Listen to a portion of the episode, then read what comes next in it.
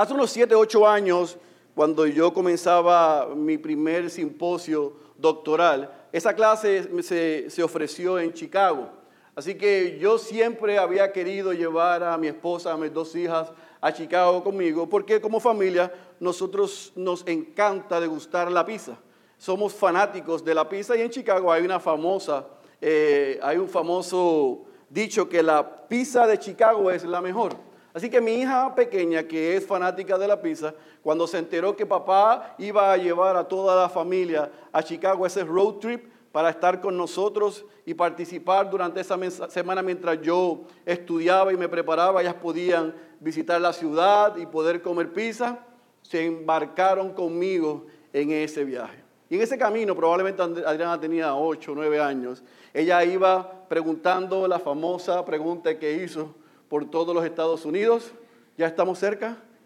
¿Estamos cerca? Quiero comer pizza. Así que llegamos a Chicago una quizás 15, 16 horas después de viajar a Oklahoma. Y cuando llegamos a la ciudad, la ciudad estaba empaquetada, llena de vehículos, un tráfico increíble. Así que llegar a la pizzería nos tomó mucho tiempo. Llegamos a la famosa pizzería en Chicago y la línea era descomunal. Después de todo ese tiempo, y ella estaba desesperada, vamos y entramos a la, pizzería y nos toca el turno. Se tardaron como media hora en servirnos la pizza. Así que imaginan una niña de 8 o 9 años desde Oklahoma, un día o dos días, esperando ese momento por la bendita y famosa pizza de Chicago, que yo se la había vendido como la mejor. Llegó el momento, pide la pizza, nos entregan la pizza. Cuando ella ve la pizza y la prueba, dice, esta pizza está al revés esto no es pizza. Tanto viaje, tanto tráfico, tanta espera para una pizza al revés que no sabe a pizza. Mejor nos hubiéramos quedado en Oklahoma y me comía la pizza al lado de casa que sabía mejor que esto.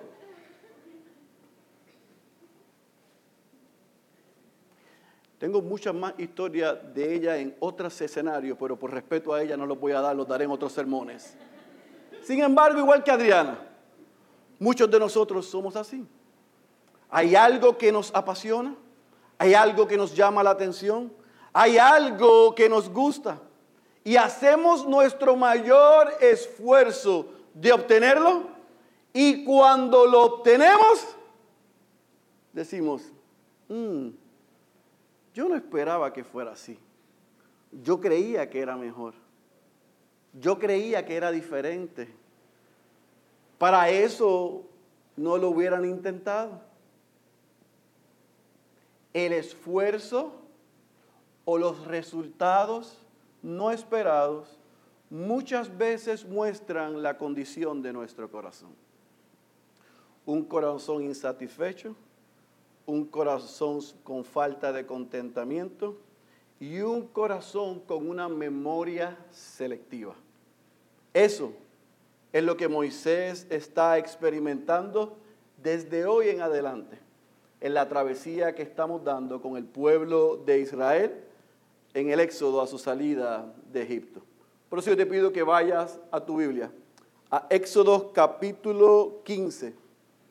Vamos a leer desde el versículo 22 y todo el capítulo 16 al cerrar el versículo 36. Éxodo capítulo 15 versículo 22 al capítulo 6, versículo 36. He titulado el sermón de esta mañana, de la adoración a la murmuración. De la adoración a la murmuración. Y como hemos hecho en los pasados mensajes de esta serie, cuando es una porción extensa, lo que vamos a hacer es que lo vamos a dividir en los tres o cuatro puntos que tenemos, pero vamos a leer la porción del texto que nos corresponde explicamos y así sucesivamente. Así que si usted tiene su libreta o su bosquejo, yo quiero que anote los tres puntos que vamos a ver y vamos a estar estudiando en esta mañana. Número uno, vamos a ver una queja por sed. Queja por sed. Capítulo 15, versículo 22 al versículo 27. Queja por sed. Segundo punto que vamos a estar viendo es la queja por hambre. Queja por hambre, capítulo 16, versículo 1 al versículo 12 Tercer punto que vamos a estar viendo es la provisión a pesar de la queja. La provisión a pesar de la queja capítulo 16, versículo 13 al versículo 36. Si lo tiene, vaya conmigo al versículo 22. Vamos a leer del versículo 22 al versículo 27 y cerrar este capítulo 15 y explicar el primer punto. ¿Está conmigo? Éxodo capítulo 15, versículo 22. Amén. ¿Solamente Angélica? Leemos la santa y poderosa palabra de nuestro Señor. Moisés hizo partir a Israel del mar rojo y salieron hacia el desierto de Chur. Anduvieron tres días en el desierto y subraye, no encontraron agua. Cuando llegaron a Mara, no pudieron beber las aguas de Mara porque, subraye, eran amargas. Por tanto, al lugar le pusieron el nombre de Mara. Y murmuró el pueblo contra Moisés diciendo, ¿qué beberemos? Entonces él clamó al Señor y el Señor le mostró un árbol. Y él lo echó en las aguas y las aguas se volvieron dulces. Y Dios les dio allí un estatuto y una ordenanza. Y allí los puso a prueba. Y dijo, yo quiero que subraye toda esta expresión en el versículo 26. Si escuchas atentamente la voz del Señor tu Dios y haces lo que es recto ante tus ojos y escuchas sus mandamientos y guardas todos sus estatutos, no te enviaré ninguna de las enfermedades que envié sobre los egipcios, porque yo, el Señor, soy tu sanador. Llegaron a Elim, donde había doce fuentes de agua y setenta palmeras, y acamparon allí junto a las aguas. Antes de desglosar y explicar lo que acabamos de leer, no podemos perder de perspectiva dónde estamos en la narrativa. El pueblo acababa de proclamar, de cantar el primera, la primera poesía, el primer cántico que aparece en las escrituras. Moisés, Miriam y el pueblo estaban danzando, cantando y alabando al Señor por la victoria que les había concedido al exterminar a quien les perseguía y los había esclavizado por 400 años. Vimos desde el capítulo 15, versículo 1 al versículo 21, cómo ellos de lo más profundo de su corazón recordaron la victoria, pero también anticiparon lo que Dios iba a hacer en el futuro. Y en el versículo 18 ellos clamaron convencidos de que Él reinará por siempre. El versículo 21 igual que el versículo 1, la poesía comienza y termina con esta expresión. Canta al Señor porque ha triunfado gloriosamente al caballo y su jinete ha arrojado al mar. ¿Está conmigo? Estaban invictos, celebrando el campeonato. Y en la celebración, el líder, el coach dice, nos vamos. Y salen de donde estaban cerca del Mar Rojo. Pero es interesante porque otra vez Moisés toma una ruta que aunque la hace dar la vuelta más larga para llegar a la tierra prometida a Canaán, en esta ocasión los aleja a ellos del mar, de donde está el agua va por ruta desértica. Así que al cabo de tres días, tres días, ¿escucharon bien? Tres días. Uno, dos, tres. 72 horas después de haber salido de cerca del Mar Rojo,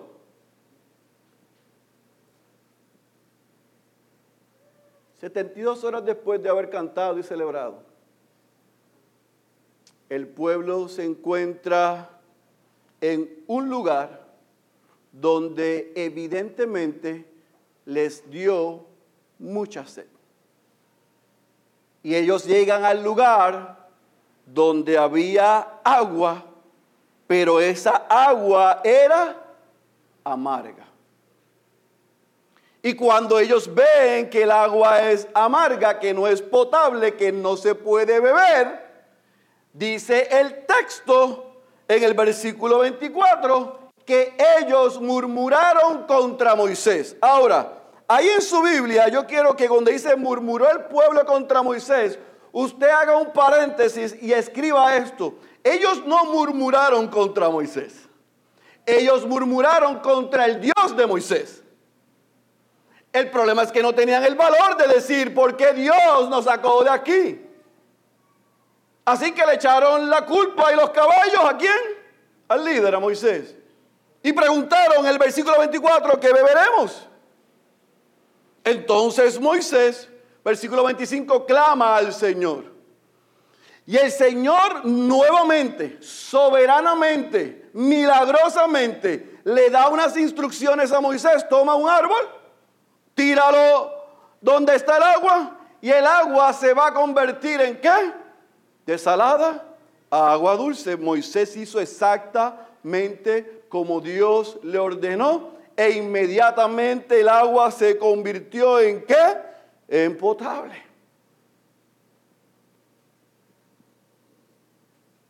Pero el versículo 26, después de Dios hacer el milagro, les dice, si escuchas atentamente la voz del Señor tu Dios y haces lo que es recto ante sus ojos y escuchas sus mandamientos y guardas algunos de sus estatutos, ¿verdad?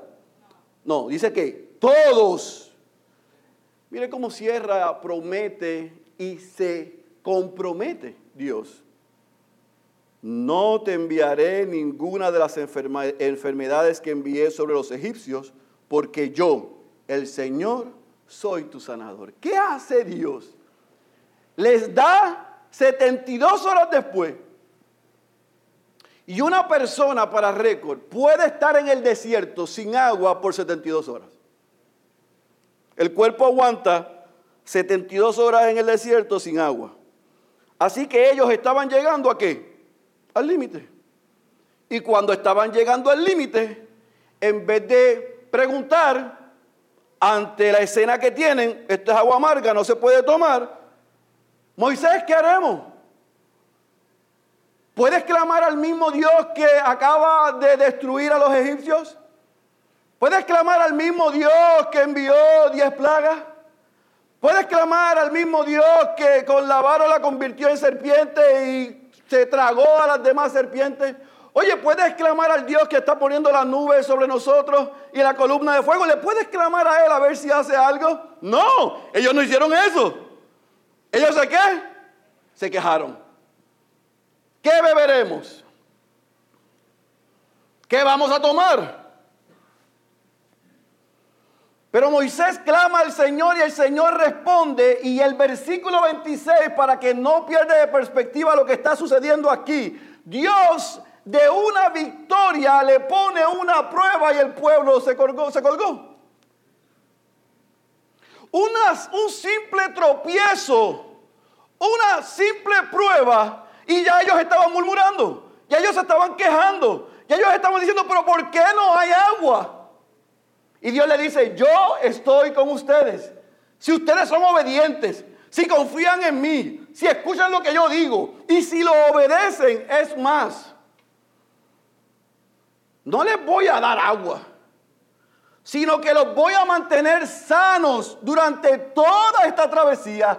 Nada de lo que vivieron en Egipto y de lo que les pasó a los egipcios les volverá a pasar a ustedes, porque yo tengo cuidado de ustedes. Es como si, Dios les estuviese diciendo, esta pequeña prueba lo que demuestra es que yo soy soberano, que yo estoy en control de todas las cosas, que ustedes son mis hijos, que yo estoy cuidando de ustedes y que todo lo que a ustedes le haga falta yo lo voy a proveer. Pero se requiere obediencia, no queja, obediencia. Algunos comentaristas e historiadores dicen que al Dios haber enviado a Moisés a echar ese árbol en, el agua amarga, literalmente lo que se produjo allí al ellos tomar esa agua fue un proceso de sanidad interior. Y no de la que predican en Nueva Vida, sino sanidad interior.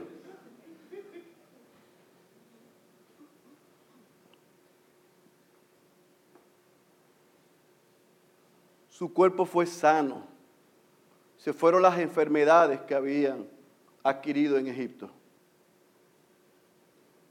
Y en ese proceso Dios le está diciendo, yo los preservo, yo los guardo, yo los cuido, ustedes están bajo mi cuidado, no tienen que desesperarse, solamente obedezcan. Y no solamente Dios provee en ese oasis sanidad a sus cuerpos, sino que inmediatamente los lleva de Mara a Elim, al lugar de refugio, al lugar de oasis. Y usted, si ha escuchado la narrativa por 13 semanas y si ha leído en algún momento en su vida cristiana Génesis, puede entender lo que tipológicamente Dios está haciendo en Elim. Porque nos dice el texto en el versículo 27 que en Elim habían 12 fuentes de aguas y 70 palmeras. ¿Quieren beber? Hay una fuente por cada tribu. ¿Quieren descansar? Hay una palmera para cada 70 ancianos.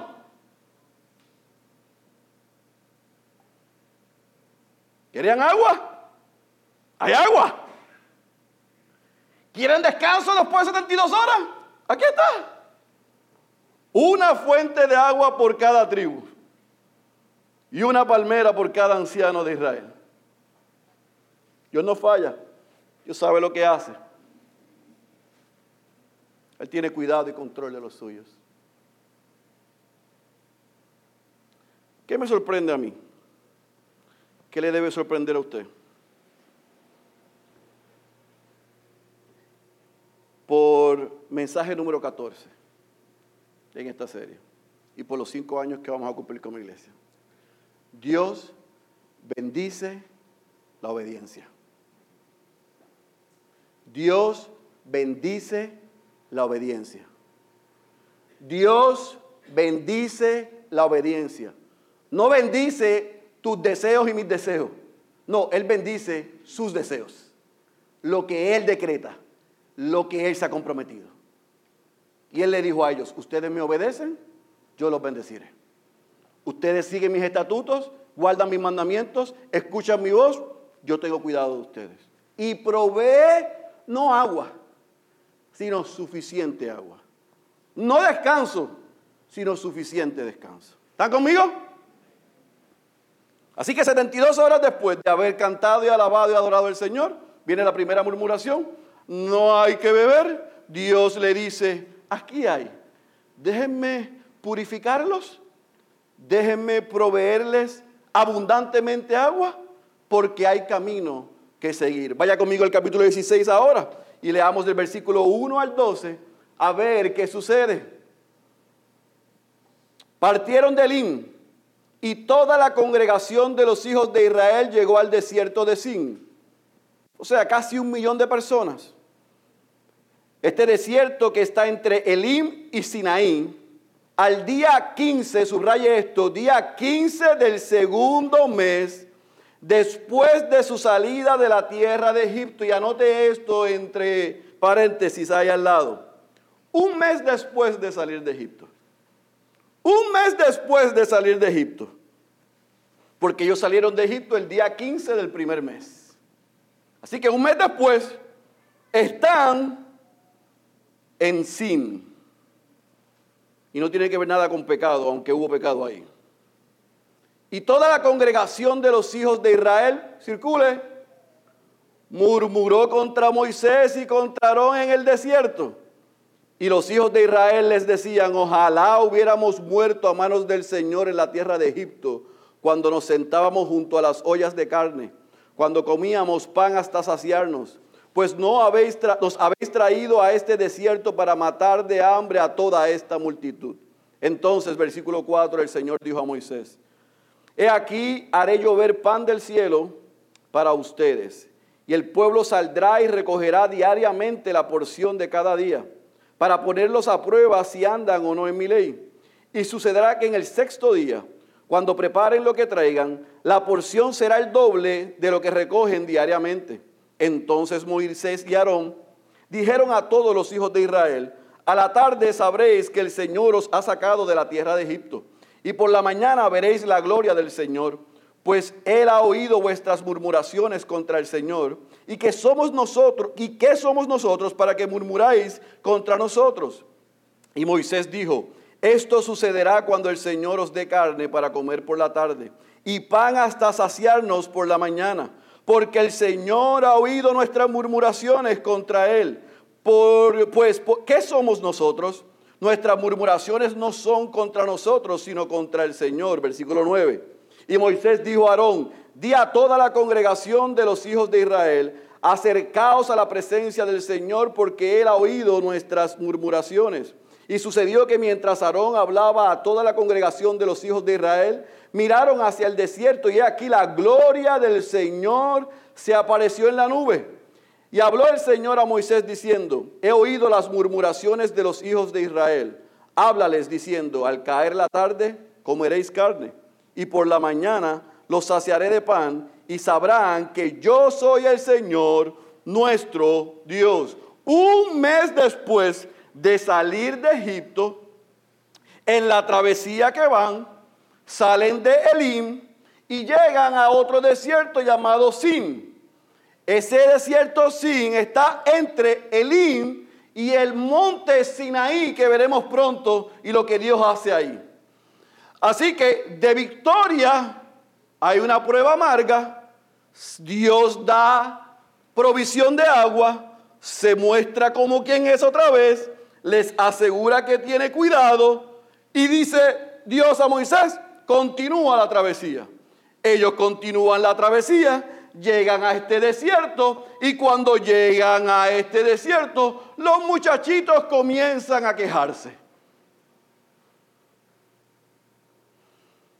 Y se sientan y murmuran contra Moisés y Aarón. Y otra vez, no es contra Moisés y contra Aarón, es contra Dios, pero ahora su murmuración es mucho más amplia y específica. Y ellos comienzan a, como dicen aquí, cogerse pena.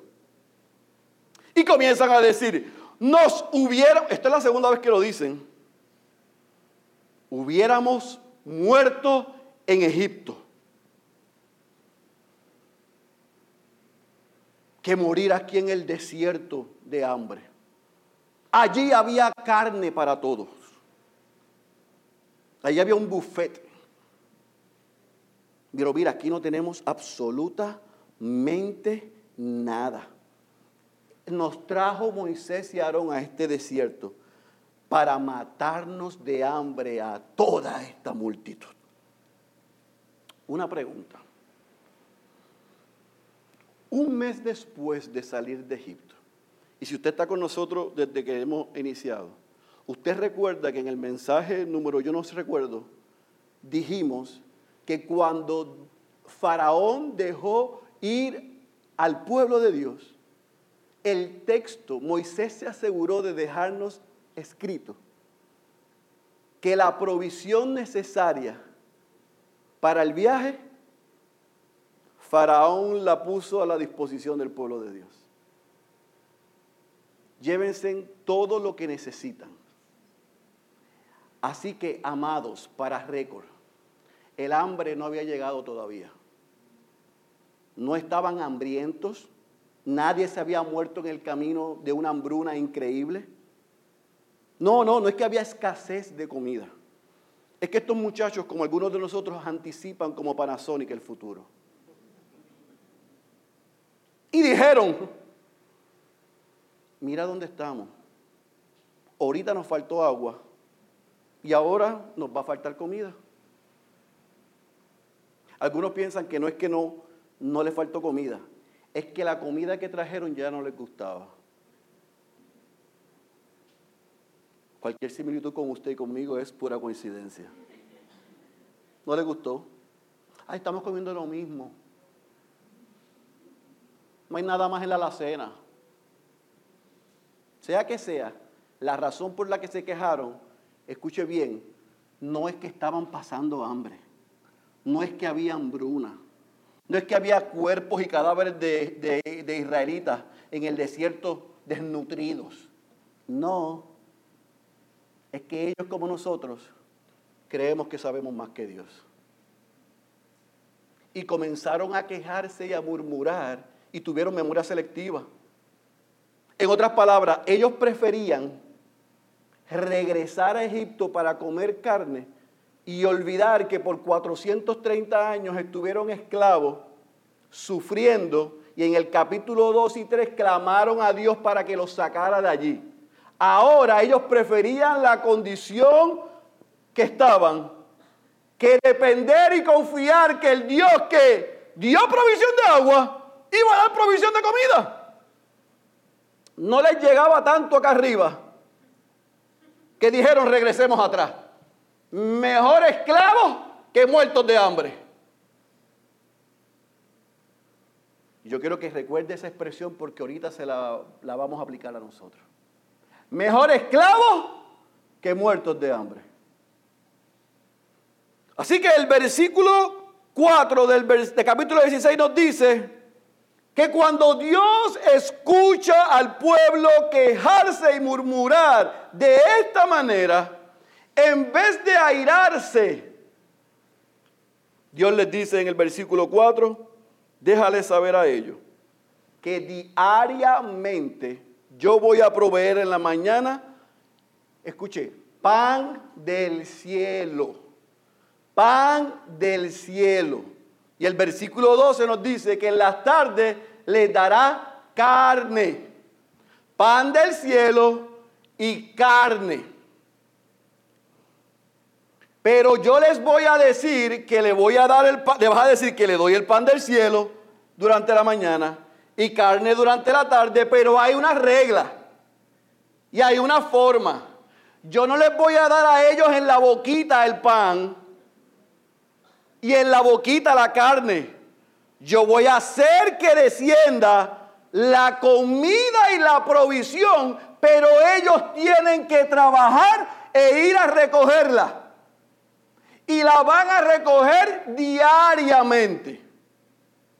Así que Dios regula cómo Él va a proveer y cómo se va a administrar su provisión. Aprenda eso, se llama mayordomía. Todo proviene de Él y Él establece las reglas. No es que yo le doy el, yo me quedo con el 90 y hago lo que me da la gana, el 10 de Dios. Bueno, yo no creo que ni el 10 ni el 90 es tuyo. El 100, mi vida, tu vida y todo lo que tenemos es de Él.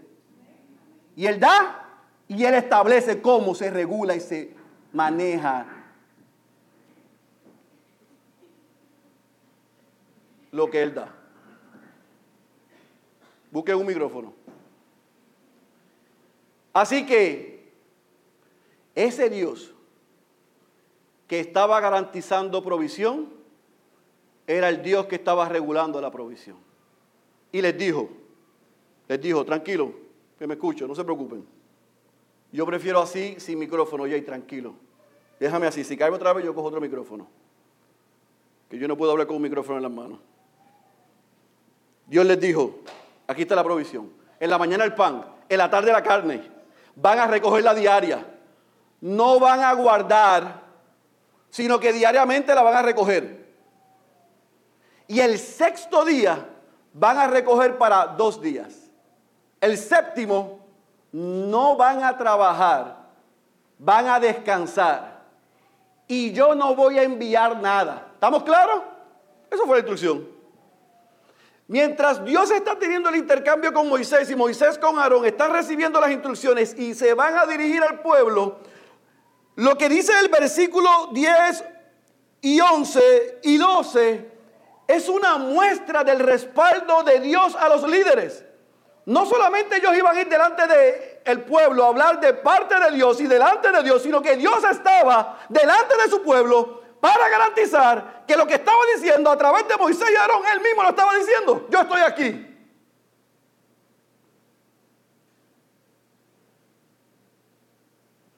Cualquiera diría que al ellos escuchar las instrucciones, las regulaciones, el mandato de Dios, todo el mundo estaría quietos y tranquilos, felices.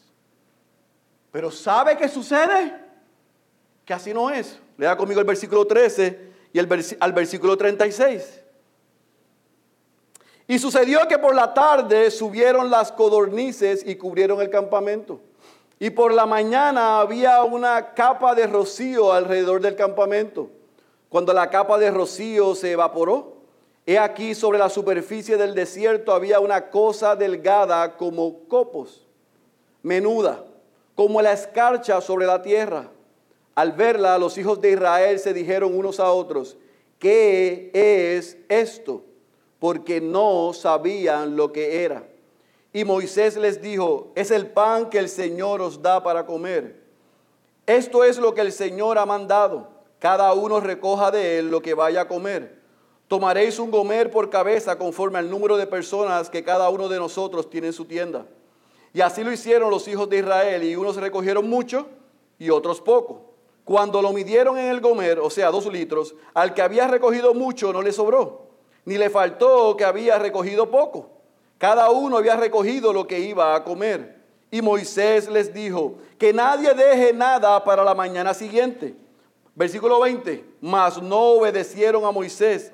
Y algunos dejaron parte del maná, subraye, para la mañana siguiente. Pero crió gusanos y se pudrió. Y Moisés se enojó con ellos. Los recogían cada mañana, cada uno lo que iba a comer, pero cuando el sol calentaba, se derretía. Y sucedió que en el sexto día recogieron doble porción de alimento, dos gomeres cada uno.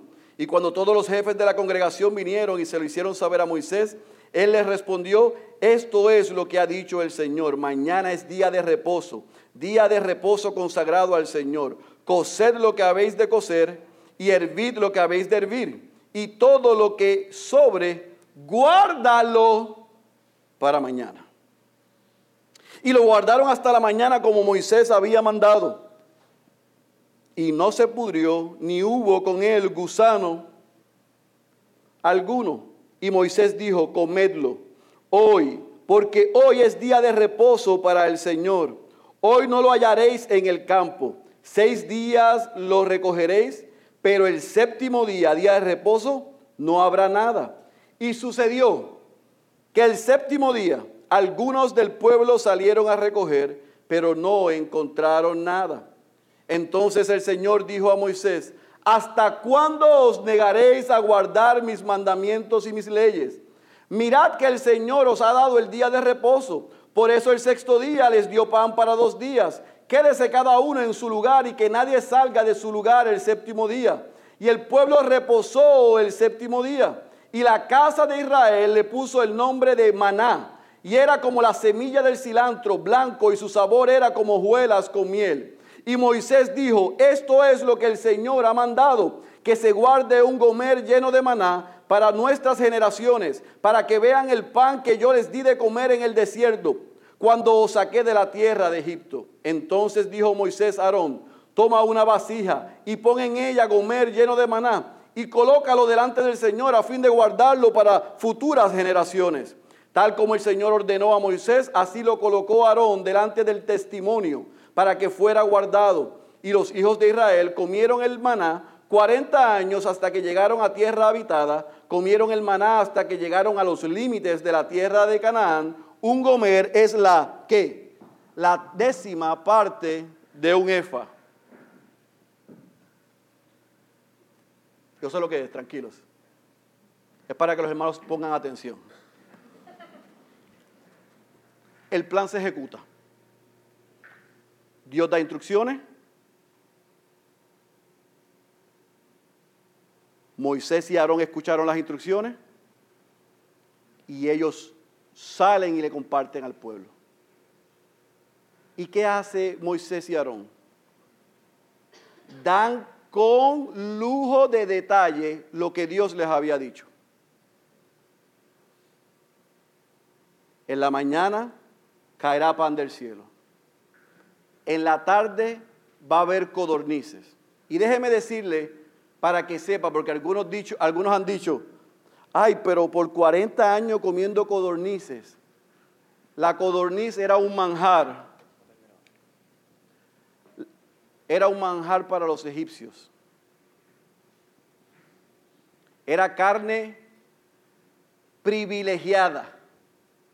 Los israelitas no comían en Egipto codornices,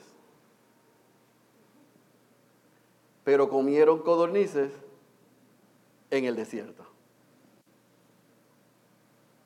Lo mejor de lo mejor. Así que luego de que Dios dio las instrucciones, los hebreos comenzaron a experimentar esa provisión. El pan del cielo comenzó a caer y ellos preguntaron, literalmente eso es maná, ¿qué es esto? ¿Qué es esto?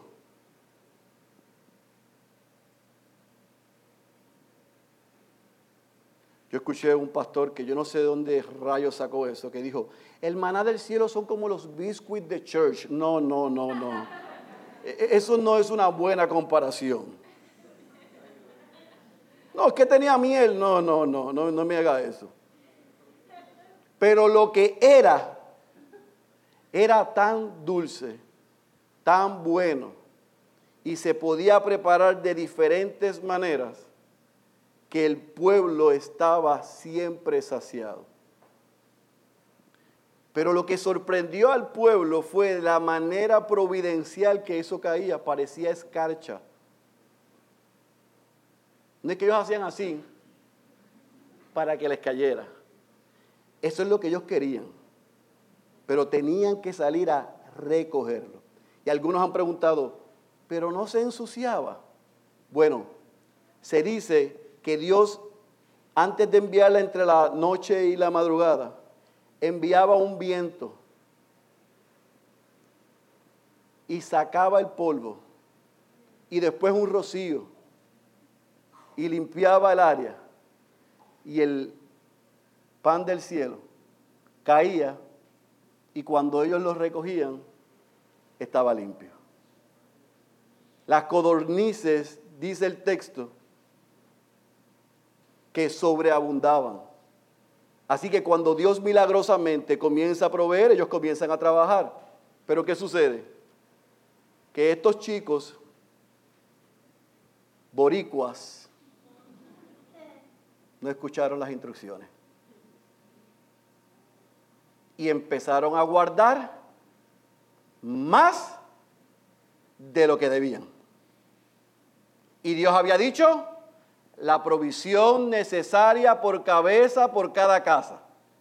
Pues los outsmarts, los más listos, dijeron, por si acaso Dios se equivocó, guarda para mañana.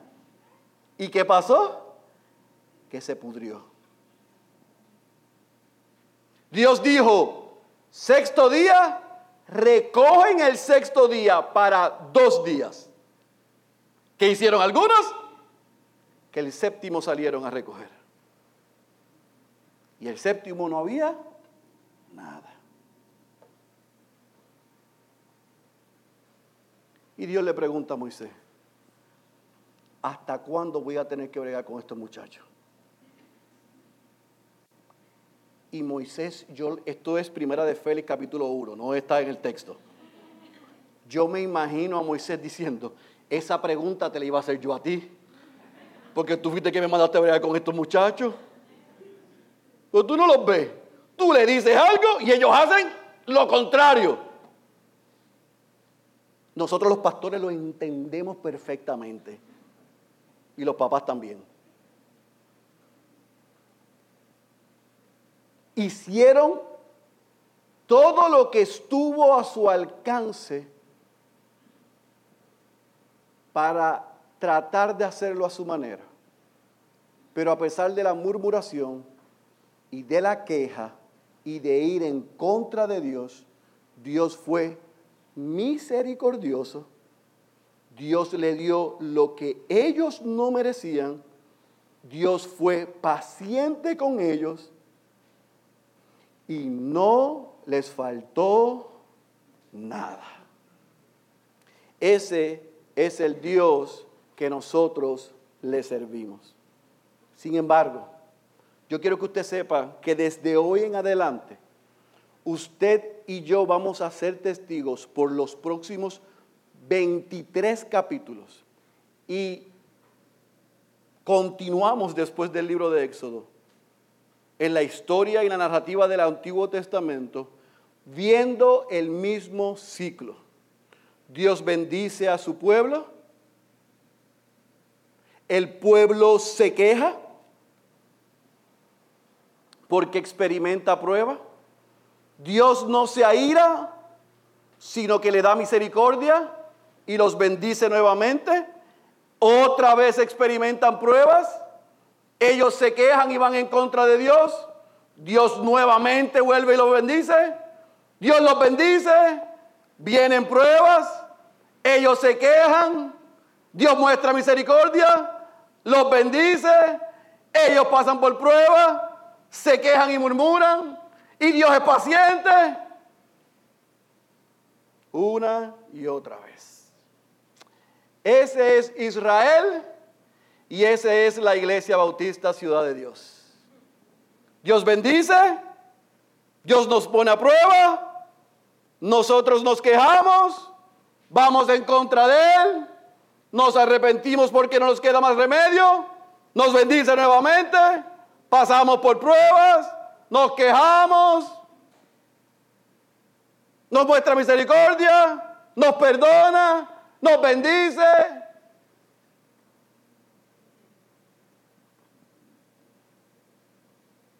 Tristemente esa historia es nuestra historia. Tristemente de la manera que el pueblo de Israel responde, respondemos nosotros.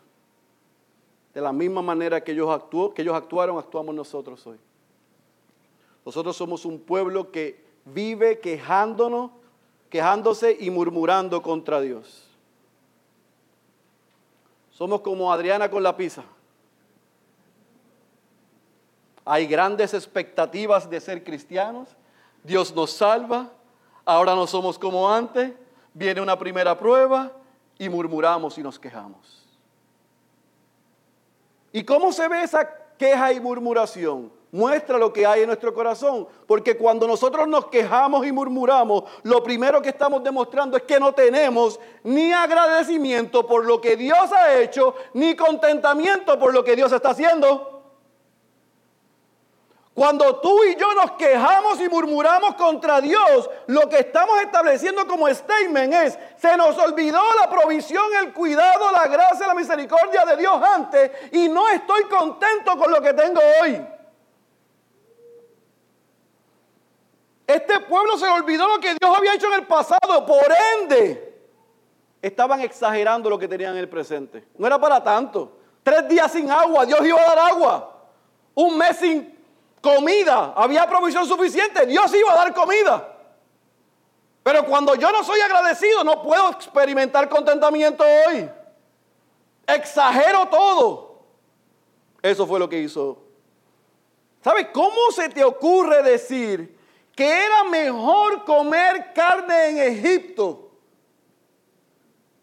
Después de 430 años como esclavos y ustedes clamaron al Señor, sálvanos. Y Él los salva, los saca de ahí, destruye a Egipto. Y ahora, un mes después, ay, ese vistecito estaba tan bueno allá.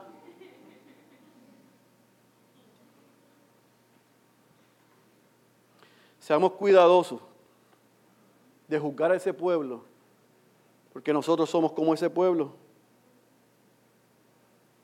La falta de agradecimiento a la obra de Dios a nuestro favor nos hace vivir hoy con falta de contentamiento.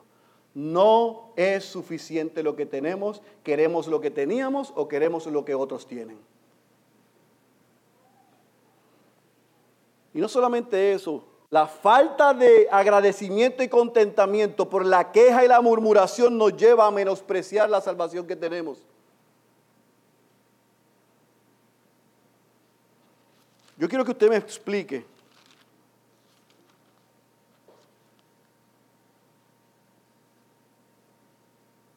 Vaya conmigo al capítulo 2, versículo 23 al 25 un momento para que recuerde.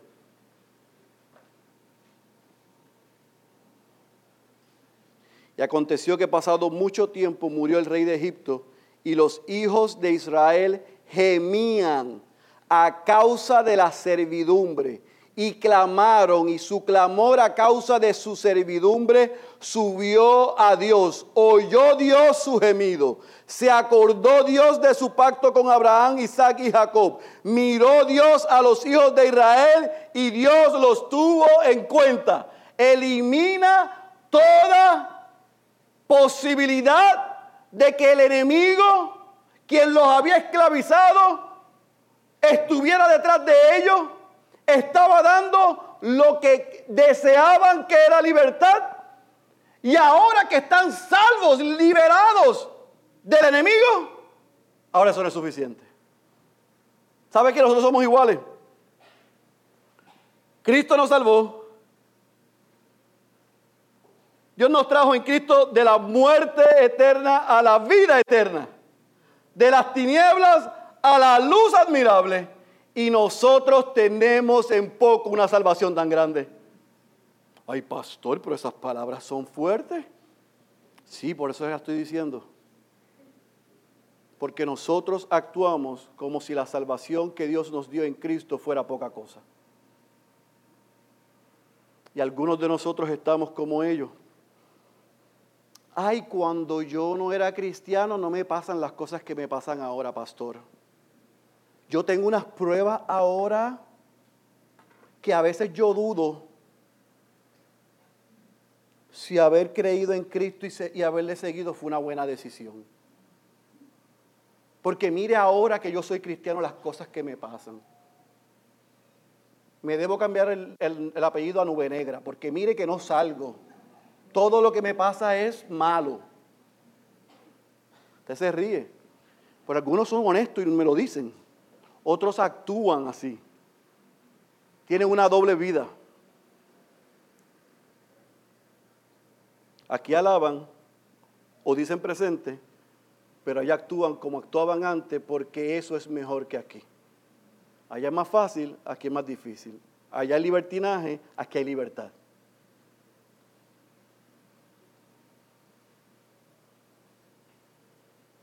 Número tres, a nosotros quejarnos y murmurar de Dios, mostramos falta de agradecimiento, falta de contentamiento, menosprecio a la salvación que nos ha dado, pero también, número tres, demuestra que no confiamos en el cuidado de Dios. Usted no se ha preguntado todas las veces que usted ha estado desesperado, ansioso y en gran necesidad, lo primero que viene a nuestra mente. ¿Qué viene a nuestra mente? Hacerlo como Frank Sinatra, a nuestra manera. Hacerlo no considerando lo que Dios ha dicho, sino pensando, como dice la número próxima, que nuestros planes son mejores que los de Dios. Y eso fue lo que hizo el pueblo. Ok, ok, ok, manda el pan, manda las codornices, pero las reglas las ponemos nosotros recogemos más por si acaso a Dios se le olvida o somos mucha gente, aquí hay un millón de personas, no va a haber suficiente pan, no va a haber suficiente carne y Dios le dice, ok, hazlo a tu manera que se va a pudrir. Sale el día de descanso, Dios está estableciendo el día de descanso. Otro regalo de gracia, trabajen seis días y descansen. Llevan 430 años trabajando siete días quejándose de que han trabajado duro, ahora solamente van a trabajar seis y van a descansar siete y los muchachos salen el día siete. Porque ellos son más inteligentes que Dios. Sus planes son mejores que los de Dios. Por eso, es que, por eso es que cuando leemos esto nos tenemos que sentir identificados. Porque la idea de ellos era mejor que la de Dios, igual que la de nosotros. ¿Sabes cuántas veces yo he dicho, sí, la Biblia dice, Dios dice, Dios ha establecido eso, pero yo tengo una idea mejor que esa? Hay un shortcut para hacer esto. Yo no tengo que esperar en Dios, yo no tengo que ser paciente. Yo lo voy a hacer, no hay que esperar al matrimonio. Vamos a comer el bizcocho antes. No, no, no, no, no, no, no, no, las reglas de Dios no son esas. Eh, eh, eso era en la, ahora lo ponemos así, eso era en aquella época. Ahora vivimos en otro tiempo. No hay que comprometerse con la iglesia. No es a nuestra manera. Ves que los planes de nosotros creemos que son mejores que los planes de Dios. Y siempre nos va a llevar a lo mismo. Y no está anotado ahí, pero anote esto, no crea que porque Dios es paciente, porque Dios es misericordioso y porque Dios está lleno y es gracia, nosotros nos vamos a salir con la de nosotros. El pueblo pensó que Dios estaba obligado a bendecirle y abusó de eso. No hagamos lo mismo. Dios no está obligado a bendecirnos. Dios no estaba obligado a salvarnos. Dios no está obligado a nada. Él es Dios. Y nos amó en Cristo por el puro afecto de su voluntad. Y nos salvó, nos preserva, nos santifica. Y ha prometido que si somos fieles, lo que Él se ha comprometido a hacer, Él lo hará. No porque nosotros lo merezcamos, sino a pesar de nosotros. Por lo tanto, iglesia, cuidado con ser ligeros y ver a este pueblo con tu más olvidadizo, lleno de queja y de murmuración y no identificarte con él. Porque el pueblo se quejó por sed y por hambre, y Dios dio suficiente agua y suficiente pan.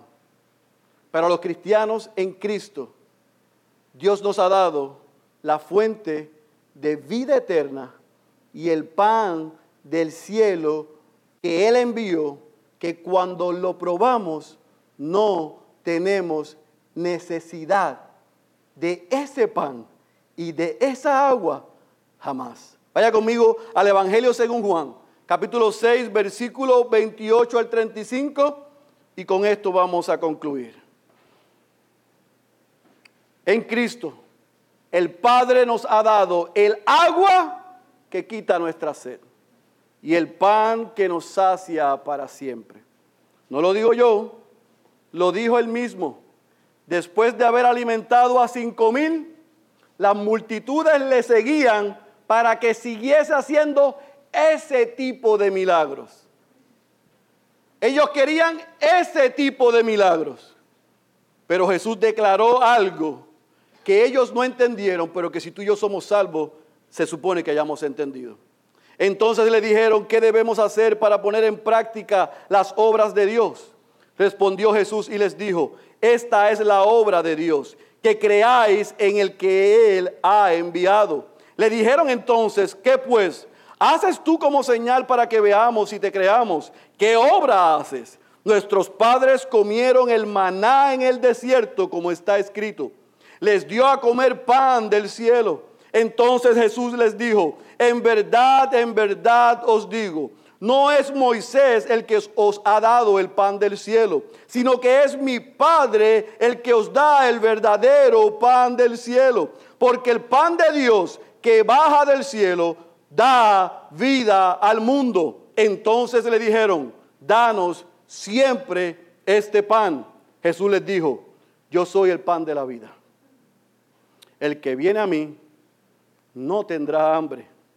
Y el que cree en mí nunca tendrá sed.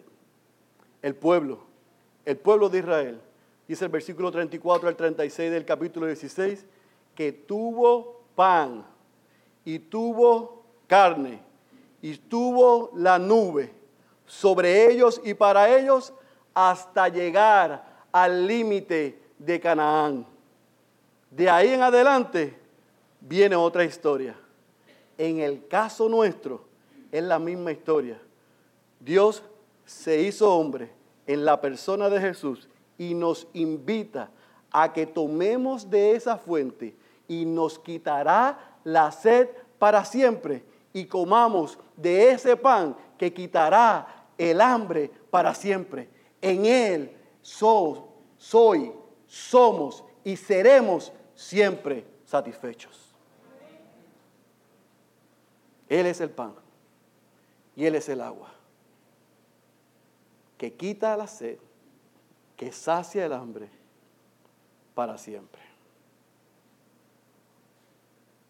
Pero amados, hay algo que el pueblo va a aprender a experimentar, que algunos de nosotros hemos experimentado, pero que todo cristiano tiene que experimentar. El pastor Tim Keller dijo, hasta que Jesús no sea todo lo que tienes, no te darás cuenta que Jesús es lo único que necesitas. Si es Jesús más algo más, Jesús no es suficiente. Si es Jesús más otra fuente, Jesús no es suficiente. Si es Jesús más otro pan, Jesús no es suficiente. Si es Jesús más salud, si es Jesús más familia, si es Jesús más trabajo, si es Jesús más profesión, Jesús no es suficiente. Hasta que Jesús no sea lo que tú únicamente tienes y valoras, nunca te darás, que es lo, te darás cuenta que es lo único que tú necesitas. La pregunta para cerrar, para los dos, para la iglesia y para los que no son cristianos, ¿Es Jesús, es Cristo suficiente para ti? Yo espero que sí. Y si no lo es, hoy es día de salvación. Corre a Cristo, porque todas las otras fuentes y todos los otros panes perecerán. Pero el que toma de esa agua y el que come de ese pan estará saciado para siempre. El que tenga oídos para oír, yo ruego que haya escuchado la voz de Dios. Cierre sus ojos y permítame orar. Padre, gracias por la gran verdad que tú describiste en el versículo 26 ahí del capítulo 15. Y en mi oración de cierre hoy, Señor, si escuchamos atentamente tu voz, Señor, si hacemos lo recto ante tus ojos, Señor, si escuchamos tus mandamientos, Señor, si guardamos tus estatutos, tendremos, tendremos y tenemos la garantía de que nada nos faltará, porque tú eres el Señor, nuestro Salvador, nuestro sanador y nuestro protector. De la misma manera, Dios, que a tu pueblo infiel le diste lo que no merecían, a nosotros como un pueblo infiel, nos diste en Cristo lo que no merecíamos, pero lo que necesitábamos. Estábamos muertos en nuestros delitos y pecados. Vivíamos de espaldas a ti. Buscábamos en otras fuentes de beber y buscábamos en otros lugares el pan para saciarnos. Pero a pesar de nuestra infidelidad e incredulidad, a pesar Dios de que nosotros fuimos infieles. Tú has sido misericordioso, paciente y lleno de gracia con nosotros. Y nos has salvado en Cristo. Pero hoy te pedimos perdón, al igual que al inicio, porque continuamos muchas veces buscando en otras fuentes y en otros lugares lo que solo Cristo nos puede dar. Yo te ruego por la iglesia por aquellos que son tus hijos y tus hijas, miembros de esta iglesia, aspirantes a ser miembros o que son miembros de otras iglesias. Que este mensaje nos haya desafiado y retado a revisar en nuestros corazones si hemos estado dando gloria y adoración a otros dioses, a otras fuentes y a otros lugares. Si es así, lo hemos reconocido porque tu Espíritu nos los ha mostrado. Perdónanos. Pero de la misma manera, Señor, hoy te rogamos por los que están aquí, que viven bebiendo de otras fuentes y comiendo otros panes, que puedan entender que hoy tú los traíste a esta casa. Los invitaste, Señor, a este lugar para tener un encuentro divino y mostrarles su condición, pero también la necesidad de un Salvador. Que ellos puedan hoy reconocer que son pecadores, necesitados de un Salvador, y que ese Salvador está provisto en Cristo Jesús. Que ellos puedan reconocer que han vivido de espaldas a Él, que se puedan arrepentir de sus pecados, que puedan reconocerlo como Salvador y hacerlo Señor de sus vidas, para que Él sacie para siempre su sed, para que no tengan que buscar dónde beber y para que puedan estar satisfechos en la obra consumada de Cristo Jesús. Ayúdanos, Señor, mientras continuamos navegando este libro y mientras continuamos viendo tu provisión y fidelidad para un pueblo infiel, que nos sigas desafiando a confiar y a depender de ti y menos en nosotros. Oh Señor, al final de este servicio podamos darle al que merece toda gloria y toda honra a ti, oh Dios, el caballero de la cruz, Jesucristo, por la obra en favor nuestro. Te damos gracias y te pedimos que podamos ahora no solamente alabarte, sino salir y ponerlo en práctica. En el nombre poderoso de Jesús. Amén, amén, amén.